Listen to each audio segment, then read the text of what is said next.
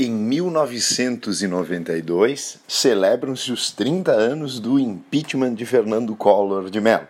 Celebram-se porque, afinal de contas, nós tivemos um movimento popular muito grande denominado Caras Pintadas. Comecemos pelas eleições de 1989.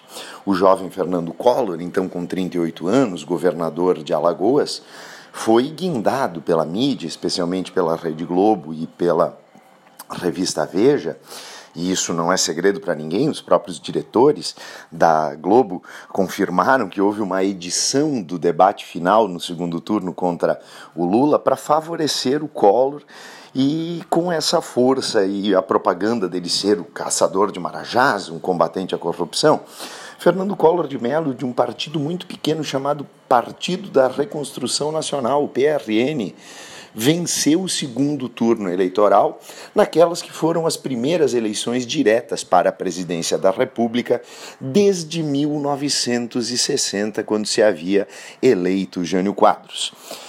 O governo Collor se inicia já com um problema gravíssimo, que era uma herança de uma, uma inflação que não era nem grande, ela era hiperinflação. Ele recebe uma herança de quase 1.800% ao ano de inflação.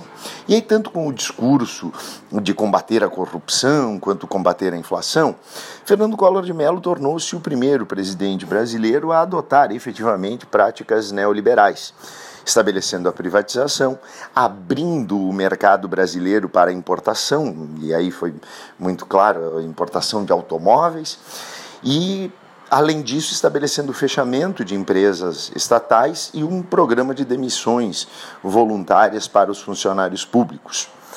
Só que o governo Collor ele fracassou rotundamente em sua política econômica. O plano Collor se notabilizou por confiscar a poupança dos brasileiros e que acabou resultando num retumbante fracasso e veio o plano Collor 2, congelamento de preços e salários, uma medida que já havia sido completamente equivocada nos planos anteriores da época do governo Sarney, especialmente o plano cruzado. Afora esse fracasso rotundo na sua política econômica, o, o, presidente Fernando Collor se notabilizou também por escândalos de corrupção envolvendo diretamente ele diretamente ele a sua esposa. Nós tivemos escândalos na construção da Casa da Dinda, uma nova morada oficial para o presidente brasileiro, e foi hiperfaturada. Nós tivemos lavagem de dinheiro sujo com doleiros no Uruguai, e o pivô central dessa situação era o tesoureiro do Fernando Collor, que era o Paulo César Farias, que se tornou foragido da Interpol também pelas conexões até mesmo com a máfia italiana que era utilizada para a lavagem de dinheiro. Isso tudo está muito bem contado, contado num livro chamado Morcegos Negros, de Lucas Figueiredo. O fato é que Paulo César Farias acabou sendo assassinado numa clara queima de arquivo.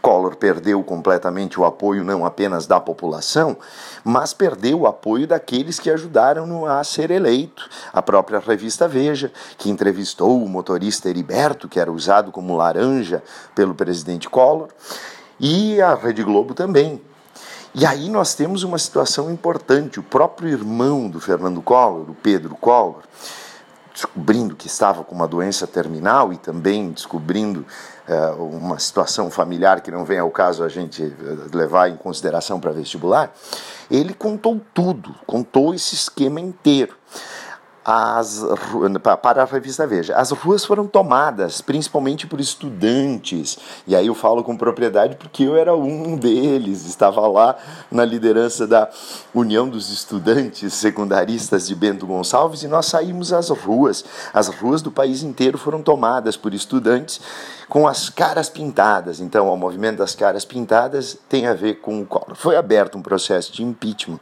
na Câmara de Deputados.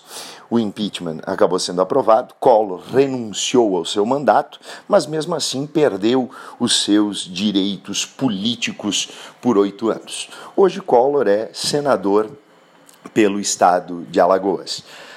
Aqui é o professor Fábio Catani e esse foi mais um episódio para a história da sua aprovação.